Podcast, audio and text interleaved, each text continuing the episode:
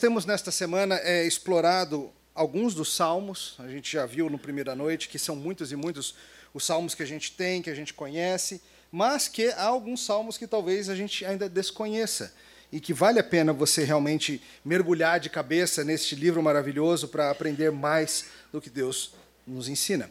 Nós vimos no primeiro dia o Salmo 72, lembra? A gente falou sobre o rei, um rei eterno, um rei justo, um rei pelo qual nossos corações anseiam. Depois a gente na noite de Ano Novo a gente falou sobre 81, que é aquele salmo que lida com a ideia de que a gente pode estar tendo de fato adoração e culto, mas tudo isso pode ser só da boca para fora, o coração está geladinho, e Deus chama a gente a uma verdadeira comunhão com Ele. Depois a gente viu 116, que é um salmo que nos treina para ações de graças, que nos ensina a ser gratos, que nos ensina a sermos atentos e agradecidos a Deus na vida e na morte. E por fim, ontem nós vimos o Salmo 104, que é um salmo que fala bastante sobre a glória da criação e como Deus se relaciona com ela. E, e vocês foram tão pacientes ontem, ontem foi demorado, né? Ontem foi caloroso e demorado, e a gente levou quase uma hora. Então hoje, para compensar, vai ser um mais curtinho. Abre comigo no Salmo 87.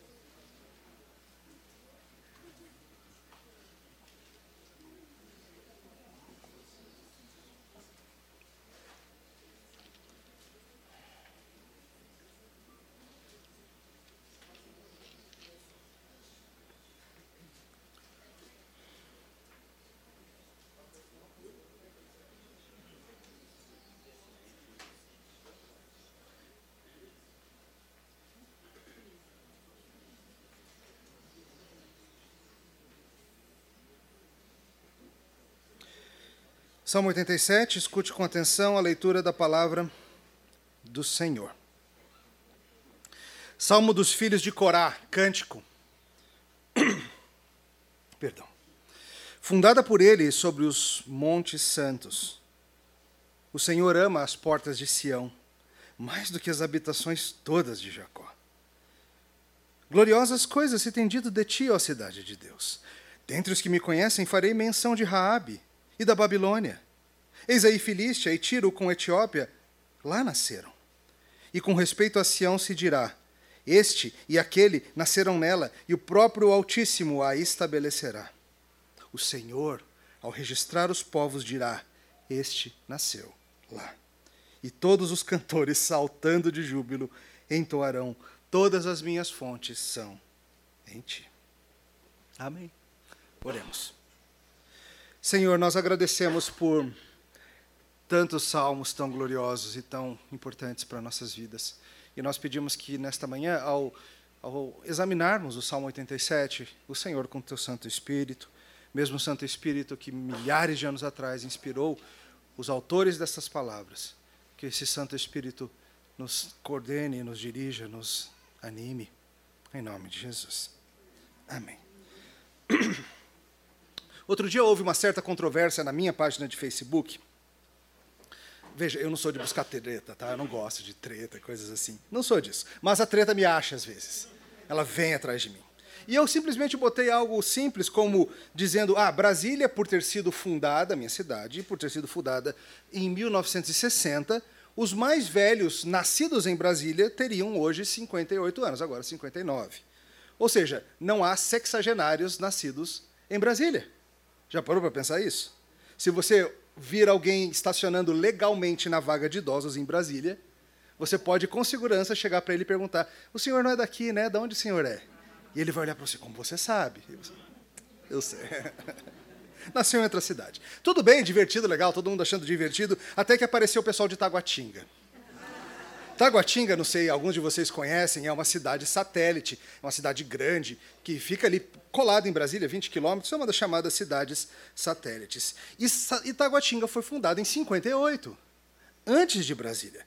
Então, os taguatinguenses começaram a argumentar que quem nasceu em Taguatinga já nasceu em Brasília, sim. E assim começou a coisa. Entenda algo sobre o taguatinguense, tá? Eu falo com carinho.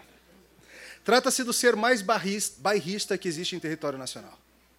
Nem o recifense. Tem algum recifense aqui? O recifense é um ser bairrista. O recifense explica a origem do Oceano Atlântico como? O rio Beberibe se junta com o rio Capibaribe e forma o Oceano Atlântico. O recifense não, não gosta muito de ser chamado de Veneza brasileira. Diz que a Veneza é a Recife italiana. Essa é a verdade. O recifense é um ser bairrista. O carioca é um ser bairrista também, né? Tem alguns cariocas aqui. O carioca diz que do Leme ao Pontal não há nada igual. Já estão animados aqui. Sabe quem é muito barrista também? O gaúcho. Em particular, o gaúcho alegretense. Mas olha, nem recifense, nem carioca, nem gaúcho alegretense tem o orgulho dessa cidade que o Taguatinguense tem. É um negócio assustador. Tem um centrinho de compras lá chamado Tagua Center, que o Taguatinguense jura que é o melhor centro de compras do mundo, talvez comparável só ao Grande Bazar de Istambul. Algo nesse nível assim. Então o que acontece? Um taguatinguense viu a minha postagem e rapidamente chamou os outros taguatinguenses da igreja e da região, que como árpias, aquelas monstruosas aves de rapina, pousaram eletronicamente sobre o meu post para tentar arrancar pedaços dele com o bico e com as garras. Mas Taguatinga não é Brasília, é outra cidade. E você não tem como nascer numa cidade que não existe. Ninguém atribui nascimento em Brasília a índios que por acaso moravam por ali em 1600.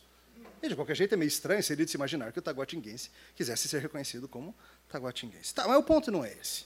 É possível você nascer numa cidade que não existe? É. E a gente vai falar disso hoje. O ponto é, cada um de nós tem um local de nascimento que está estampado nos nossos documentos. Se você mostrar aí sua CNH, sua carteira de identidade, vai dizer lá, natural de.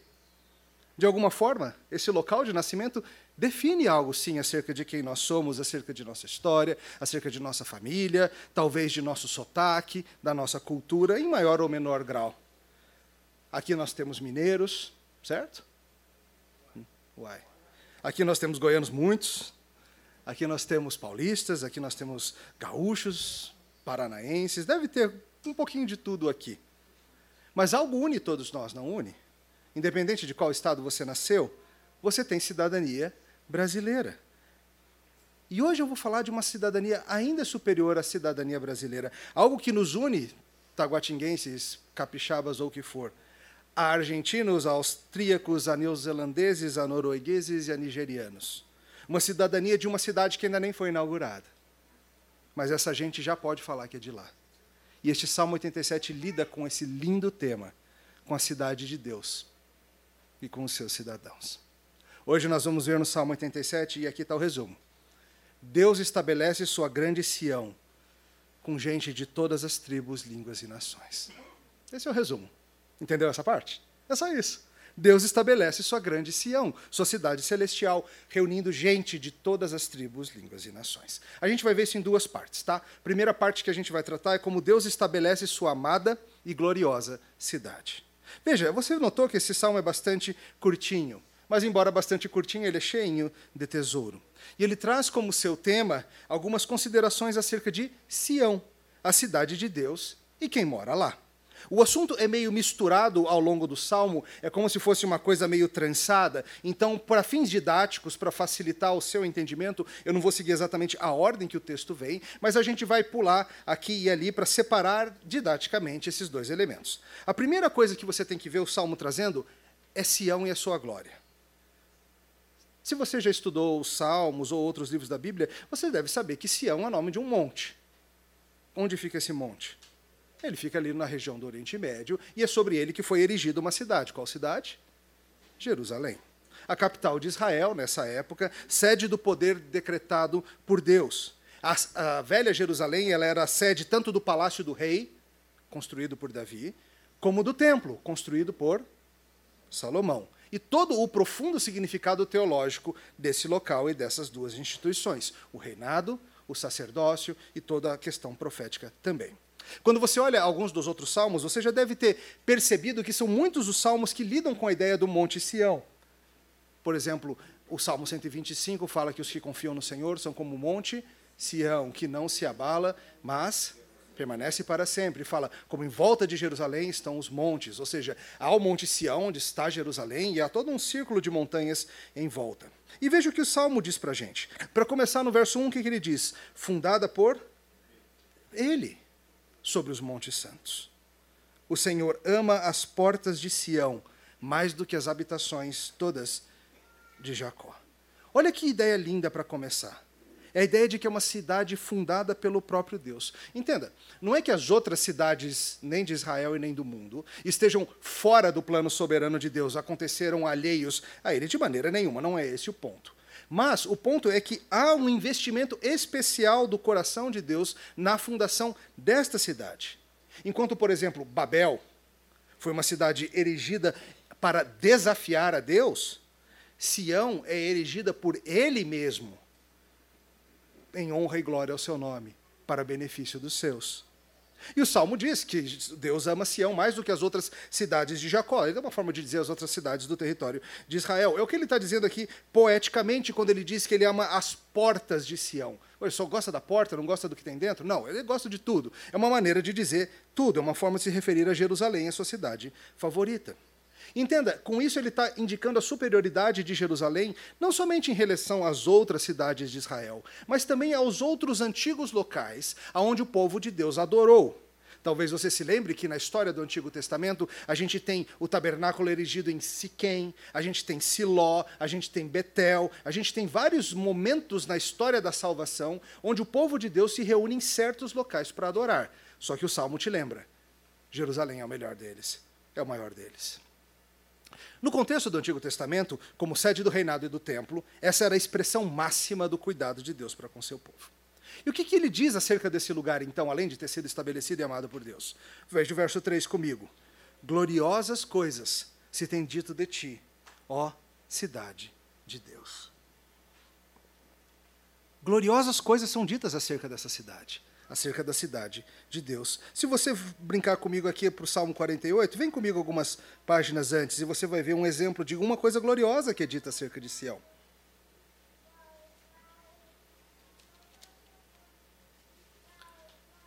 Salmo 48, olha que interessante. Grande é o Senhor, muito digno de ser louvado na cidade do nosso Deus. O seu santo monte é belo, é sobranceiro, ele é a alegria de toda a terra. O monte Sião para os lados do norte, a cidade do grande rei. Veja que coisas gloriosas o Salmo 48 fala acerca de Sião, a cidade do grande rei, a alegria de toda a terra. Como assim? Não é alegria só de Israel? A alegria de toda a terra. Olha o Salmo 50 o que fala, que coisa interessante. Fala o poderoso, o Senhor Deus, e chama a terra desde o levante até o poente, e desde Sião, excelência da formosura, resplandece Deus. Olha que coisa gloriosa é dita acerca de Sião, a excelência da formosura de onde resplandece Deus. Se você pegar para examinar o Antigo Testamento, você vai ver que são inúmeras as histórias bíblicas que se passam em Jerusalém, desde Davi, conquistando-a dos jebuseus, estabelecendo ali a sede do reinado, até as inúmeras lutas e intrigas nos palácios, até um dia em que ali, nessa mesma Jerusalém, nesse mesmo Monte Sião, foi preso um homem nascido ali pertinho, numa cidade chamada Belém, que morava lá para o norte do país e que foi condenado à morte injustamente. Gloriosas e impressionantes coisas se passaram ali. A história do mundo passa por Jerusalém. O Monte Sião é a santa montanha de Deus. Queridos, esse local na história do Antigo Testamento está conectado a tudo isso. A beleza, a santidade, o poder de Deus. Ele era a sede funcional e visível das promessas pactuais do Senhor, a alegria de toda a terra. Por quê? Porque a partir dali era anunciado o evangelho da salvação para as nações que, viram, que viriam a crer. Era a cidade cuja glória e santidade deveria fazê-la separada e atrair as nações para Deus, a cidade de onde o pacto com Abraão e as promessas de abençoar as famílias de toda a terra começariam a ser cumpridas. E claro, você sabe muito bem que esse tema da cidade de nosso Deus, ela vem sendo alvo do interesse de muitos desde essa época. Por exemplo, um homem chamado Agostinho escreveu um livro muito famoso com esse nome, Cidade de Deus. E ele compara a, idade, a ideia da cidade de Deus e a cidade dos homens. E ele diz o seguinte, Agostinho: Dois amores fundaram, pois, duas cidades, a saber, o amor próprio, levando ao desprezo de Deus, funda a cidade dos homens, e o amor de Deus, o amor a Deus, levando ao desprezo de si próprio, leva a celestial. A cidade de Deus estabelecida por Ele. Entretanto, tem algo que você precisa entender, muito seriamente. À luz de onde nós estamos hoje na história da redenção. À luz do momento que nós vivemos hoje, não mais na época em que esse salmo foi escrito, mas depois de todo o Novo Testamento, depois de todo o cumprimento das promessas de Deus em Cristo. Entenda o seguinte: da mesma forma que o antigo pacto com Israel era uma prévia, era um vislumbre de algo ainda superior e mais glorioso que viria, o novo pacto feito em Cristo com um Israel espiritual e internacional, aquela velha Sião, a Jerusalém lá no Oriente Médio, era apenas uma prévia de uma, de uma Sião ainda mais gloriosa. E você precisa entender isso muito bem, senão você vai ficar confuso. Senão você vai achar que o amor de Deus hoje vai se demonstrar mais claramente se você pegar um voo daqui, passando pela Europa e chegando em Jerusalém, e lá você vai encontrar o amor de Deus. Eu tenho que te mostrar algo extremamente superior àquilo. A Bíblia nos ensina que há uma Sião escatológica. Calma, não assusta com o termo, não, tá? Não é nada demais. É o seguinte: tudo que a gente ensina com isso é o seguinte: a velha Sião, ela era apenas um protótipo, ela era apenas uma prévia de algo ainda superior que aconteceria. A Sião celestial, a cidade que lá no livro de Apocalipse é descrita como descendo dos céus, chamada também de Nova Jerusalém. No Salmo 24, por exemplo, há uma comparação muito interessante, depois você pega para ler, com a ideia de chegar ao céu como sendo aquele que sobe o santo monte do Senhor. E eu espero que você tenha notado que no próprio Salmo 87 há um aspecto de que Sião já existe, mas ainda não. Você percebeu isso? Olha no verso 1, o que, que ele diz? Fundada por ele sobre os montes santos. Está falando de algo que já existe. Mas olha no verso 5. O próprio Altíssimo vai o próprio Altíssimo a estabelecerá. Ué, mas peraí, Sião já existe ou não existe ainda? Já está fundada ou ainda vai ser estabelecida? As duas coisas. Porque a velha Sião, onde morava Davi, onde havia o templo, essa foi estabelecida naquele momento da história. Mas ela era temporária, ela vinha com prazo de validade. Porque ela era apenas uma prévia de algo ainda mais glorioso que ainda está sendo construído, ainda está sendo estabelecido. É isso que a gente chama de um aspecto escatológico, que diz respeito aos fins, ao fim dos tempos. O que se passou na velha Sião é apenas uma sombra do que se passará na Sião celestial, que é o fruto do novo pacto. Por isso, o anseio do coração do povo do Senhor não deve ser pela velha Sião. Paulo insiste nisso lá em Gálatas. Não deve ser pela velha Sião. Não há nenhum problema em você fazer uma viagem de turismo e conhecer Israel. Não, por favor, não estou dizendo que isso seria ruim ou errado. Eu tenho vontade de fazer. Mas o teu anseio não é por isso. O teu anseio é pela Sião celestial que desce dos céus, onde habita justiça e não habita pecado. E é interessante que a Bíblia nos aponta que os patriarcas esperavam por essa cidade. Você já notou isso? Em Hebreus 11, 10, por exemplo, falando de Abraão, a Bíblia nos diz o seguinte: pela fé, ele peregrinou na terra da promessa, região ali de Israel, como que em terra alheia, habitando em tendas, com Isaac e Jacó, herdeiros com ele da mesma promessa. Porque ele aguardava o quê? A cidade que tem fundamentos, da qual Deus é o arquiteto e edificador. Olha que lindo. Abraão recebeu promessas de que ele teria uma terra. Foi prometida para ele. E ele teve, de fato. E seus filhos habitaram nele. Mas de alguma forma esse mesmo Abraão entendia que aquela terra que ele havia recebido não era o seu destino final, que ele aguardava uma terra superior, cujo arquiteto e edificador é o próprio Deus. Abraão sempre soube que aquela terra que fora prometida e onde ele habitava em tendas não era o alvo final da promessa. Em Hebreus 12, 22 a 24, a Bíblia nos diz assim: Não tendes chegado ao Monte Sião e à cidade do Deus vivo, a Jerusalém celestial.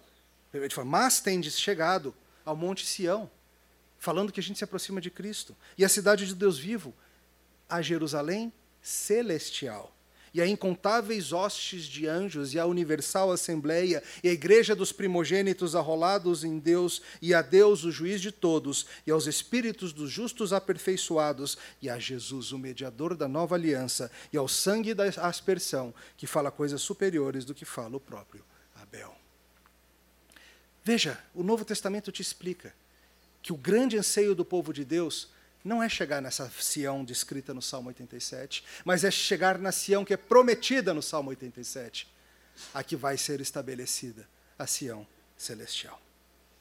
O Dr. James Boyce explica assim: mesmo nos dias do Antigo Testamento, os maiores dentre os santos não colocavam seus afetos numa Jerusalém terrestre somente, mas a amavam como um símbolo das glórias maiores que sabiam que iriam desfrutar no céu.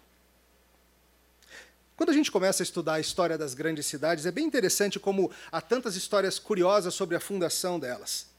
Por exemplo, a história de Roma, ela tem toda a questão do mito, lembra de Rômulo e Remo, são deixados à morte, são cuidados por uma loba, e essa nem é a parte estranha. Fica muito mais estranha a coisa depois. Você conhece a história da fundação de Brasília também, eu espero alguma coisa acerca dela, fundada em 21 de abril de 1960, depois de impressionantes esforços para construir uma cidade no Planalto Central, esse plano semi-biruta de deslocar a população, as estruturas do poder para lá.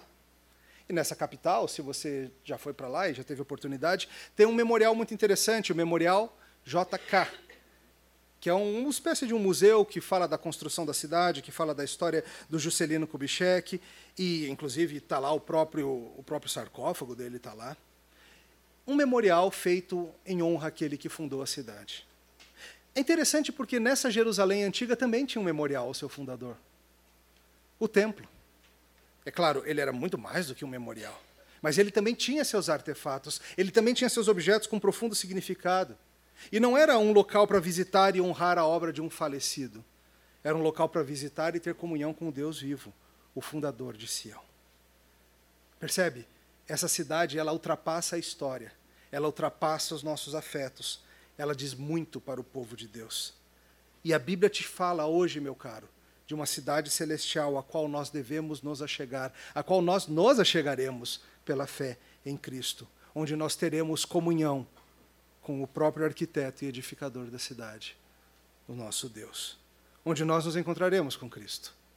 E esse acesso é por meio dele. Esse é o primeiro ponto.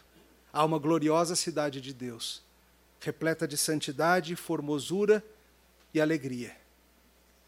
E a grande cidade de Deus que nós vimos na terra é apenas uma pequena prévia do que está por vir. Quem vai para lá então? E esse é o nosso segundo ponto. Deus coloca para dentro dessa cidade celestial gente de todo lugar, transformando inimigos em cidadãos. Se você conhece um pouco da Bíblia, você sabe que a relação de Israel com os povos diversos era, para dizer o mínimo, bastante complexa. Israel nunca foi escolhido por ser melhor que os outros povos, você sabe disso, não sabe? Israel não foi escolhido porque Israel era muito especial. Abraão não foi chamado por ser uma bênção, Abraão foi chamado para ser uma bênção. O pagão Abraão foi chamado por Deus para deixar os seus falsos deuses e a sua velha terra e ir para onde Deus iria mostrar. E os filhos de Abraão, a descendência dele, deveria ter, como é explicado lá em Êxodo 19, uma relação de santidade e sacerdócio para com as nações. Essa santidade se mostraria como? Ela seria separada tinha até algumas leis religiosas, como as leis alimentares, que eram projetadas por Deus para que não houvesse muita mistura com as falsas religiões dos povos diversos. Mas Israel deveria funcionar como uma espécie de um farol na escuridão, atraindo os povos para as praias seguras da bênção do Senhor. Mas você sabe que a relação sempre foi complexa vai ver a história e você vai ver momentos em que Israel está atacando e vencendo, vai ver momentos em que os inimigos estão atacando e vencendo, há momentos em que os estrangeiros estão se convertendo à verdadeira fé por intermédio de Israel. Acontece em alguns momentos, como na história de Ruth, acontece, por exemplo, no livro de Esther. E também há momentos tristes de Israel indo atrás dos Baalins e Astarotes e postes ídolos. No fluir dos Salmos, a gente vê o texto bíblico o tempo todo clamando a Deus por libertação contra os inimigos, contra as nações que oprimem, coisa assim. E aqui nesse salmo, a gente tem uma virada um tanto inesperada. Se a gente está tão acostumado a nos salmos ver o salmista clamando, Senhor, derrota as nações inimigas que estão querendo oprimir o teu povo, e essa, e essa oração é legítima. Não tem nada de errado com ela. A gente tem que pedir que o Senhor proteja mesmo o seu povo. Mas o Salmo 87 traz algo um pouco diferente. Traz o anseio de que a derrota dos inimigos venha de uma outra forma. O Salmo 87 traz uma perspectiva desse anseio. Ele não pede a aniquilação das nações, ele não pede a extinção das nações, ele pede a inclusão das nações. Veja o que o Salmo diz. Quem que pode morar nessa cidade? É quem nasceu lá, certo? Quem é cidadão da grande Sião Celestial? Quem nasceu na Sião, Celestial. Mas quem nasceu lá? Veja o texto. 4. Dentre os que me conhecem, farei menção de Raabe e da Babilônia. Eis aí Filístia e Tiro com Etiópia. Lá nasceram. E com respeito a Sião se dirá: Este e aquele nasceram nela, e o próprio Altíssimo a estabelecerá. O Senhor, ao registrar os povos, dirá: Este nasceu lá. Olha que coisa linda o Salmo está dizendo. Espera, porque está impressionante demais para ser verdade. Vamos ver isso com calma. Por que, que esses povos estão aqui listados? Veja, ele fala de Rabi. Será que ele está falando daquela personagem do Antigo Testamento, Rabi? Provavelmente não. Provavelmente ele está falando aqui de uma nação. Essa palavra é, é, também é usada para se referir ao Egito em algumas passagens bíblicas, a gente não vai gastar tempo indo lá ver, mas é um dos grandes poderes a sudoeste de Israel e que, lembre-se, escravizou o povo de Deus por um tempão. Mas ele está falando, vai ter gente de Raabe que nasceu lá. Ele fala de Babilônia, que seria, nessa época, o grande poder a leste, um dos mais antigos e poderosos impérios malignos que já pisaram nesse planeta velho e lindão. Ele fala sobre Filístia, a oeste, você lembra que os filisteus deram muito problema, não lembra? Ele fala de Tiro, mais ao norte. Ele fala de Etiópia, ou Cush, talvez a sua tradução traga Cush, que é um país mais distante, já no território africano. Note que o salmista está falando de povos que historicamente foram inimigos de Israel e do Deus de Israel. Mas ele está falando algo sobre eles. Olha comigo o Salmo 86, 9, um pouquinho antes salmo anterior. Olha o que ele diz: Todas as nações que fizeste virão, prostrar-se-ão diante de ti, Senhor, e glorificarão o teu nome. Lá no Salmo 86, ele promete que vai chegar um dia em que as nações do mundo iriam se dobrar diante do Senhor e glorificar o seu nome. E agora, no, no 87, ele fala sobre como isso acontece. Ele fala dentre os que me conhecem. Essa palavra hebraica para conhecer não é um mero conhecer no sentido assim, ah, eu sei quem é o nome, Deus de Israel, Yahvé, sei quem é. Não é esse tipo de conhecimento clínico, separado e distante. Mas é um tipo de conhecimento como que Jesus descreve em João 17, e a vida eterna é esta, que te conheçam a ti, o único verdadeiro Deus, e a Jesus Cristo a quem enviaste. Quando o Salmo fala dos que conhecem a Deus, ele está falando de um conhecimento salvífico. E veja que coisa boa. Tem um monte de povos que antes eram inimigos de Deus, mas que agora conhecem a Deus e se dobram perante Ele. Como que isso aconteceu? Como que é possível que isso aconteça? Como que esse plano pode ser cumprido? Ele se cumpre com Davi? Não, de forma nenhuma. Ele se cumpre com Salomão? Também não. Ele não se cumpre com nenhum dos grandes personagens do Antigo Testamento. Ele se cumpre em quem? Em Jesus Cristo. Essa união dos povos, nação celestial, conforme Paulo nos ensina em Gálatas 3:28, acontece em Cristo quando ele diz: "Não pode haver judeu nem grego, nem escravo nem livre, nem homem nem mulher, porque todos vós sois um em Cristo Jesus." Em Atos 2 a gente começa a ver isso acontecendo quando o Espírito vem e pessoas de várias línguas e nações começam a ser convertidas. E essas promessas do Salmo 87 de antigos povos inimigos sendo estabelecidos nessa cidade começa a ser cumprida. Olha que delícia. Mas sabe, não é somente que eles vão ter direito de morar em Sião. Seria já bacana, não seria?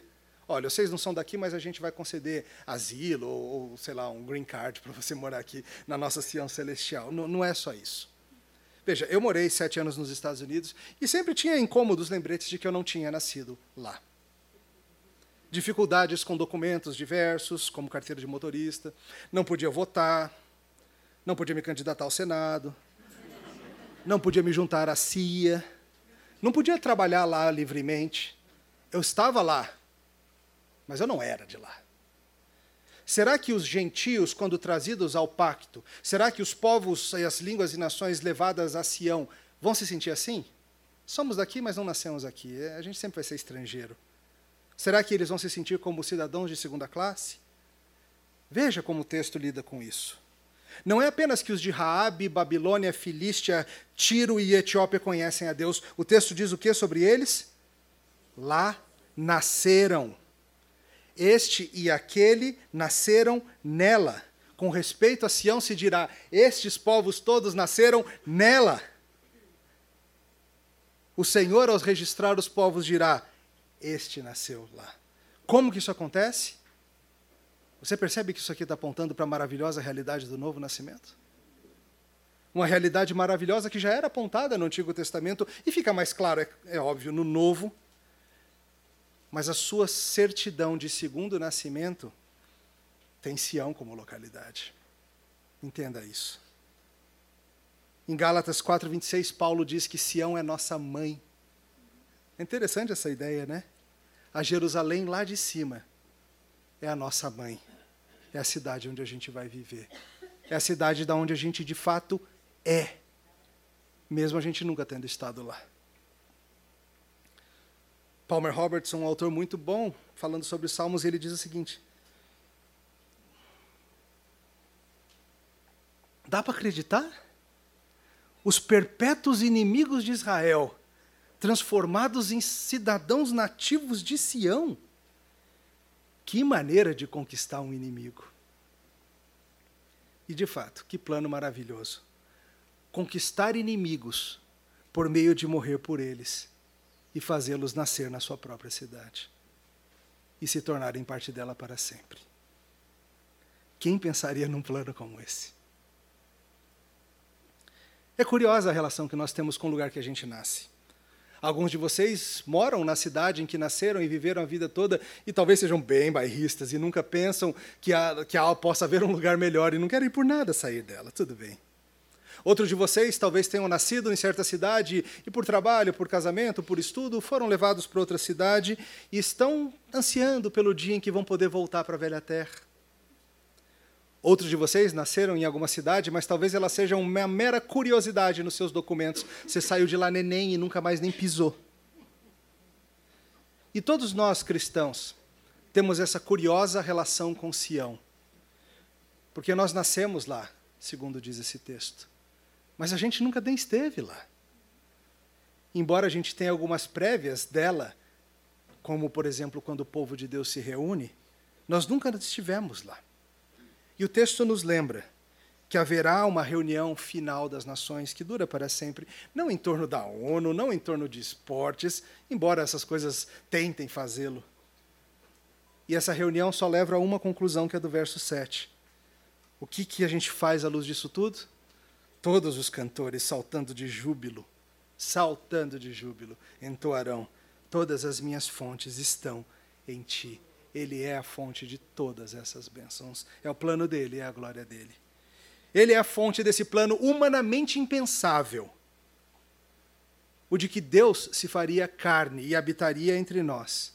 De que Deus, o Filho, se faria um homem judeu e viveria e morreria em território judeu. E a sua morte seria em favor de um povo, não só judeu, mas de todas as tribos, línguas e nações, incluindo filisteus, incluindo babilônios, incluindo o pior que você puder imaginar. E por meio de morrer em Sião, ele conquista a nova e eterna Sião. E todo mundo que crê nele nasce lá. São o povo dele, são o rebanho dele. Onde você nasceu? São Paulo, Brasília, Taguatinga? Ponta Grossa, Manaus, Rio de Janeiro, Uberlândia, Araguari, Goiânia. Se você é de Jesus, você nasceu em Sião. Mas você ainda não conhece Sião, mesmo tendo nascido lá. Um dia você vai conhecer e vai ter um montão de gente por lá, tá? Gente bem diferente de cada um de nós. Gente que no primeiro nascimento veio de tudo que é tribo e nação pelo esse mundo afora. E olha lá, até Taguatinguense vai encher a boca para dizer: Eu sou é de Sião onde resplandece a formosura de Deus, a alegria de toda a terra. Que plano bonito esse do Deus feliz. Construir uma cidade e encher de gente que tinha sido inimiga e que agora não é só amiga, é filho também, com nova certidão de nascimento. Adotados pelo Pai, comprados pelo Filho, levados a um novo nascimento pelo Espírito. Cada um de vocês que está aqui um dia vai poder dizer, já pode, na verdade. Sou natural de Brasília, sobrenatural de Sião. Natural de Goiânia, sobrenatural de Sião. Natural de Belo Horizonte, sobrenatural de Sião.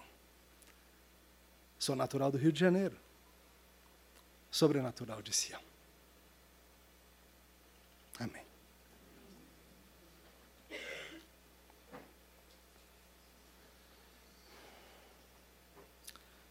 Obrigado, Senhor, por esse glorioso plano de nos incluir. Nós que não éramos do teu povo, nós que não éramos povo, mas hoje somos. Nós que éramos inimigos, mas hoje somos filhos. Nós que éramos estrangeiros, mas nascemos de novo na nossa cidade eterna. No nome de Cristo. Amém.